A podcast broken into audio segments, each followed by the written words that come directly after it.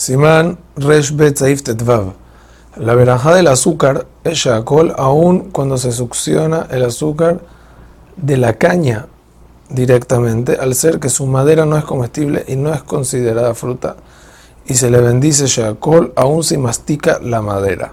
En caso de bendecir equivocadamente Adama o a Etz, se sale de Jehová al ser que hay muchas opiniones sobre esto en los Rishonim. Filo que Marán no las trajo. Si ya bendijo, por saber que aquel no tiene que repetir ninguna veraja. Hazak Ubaruch.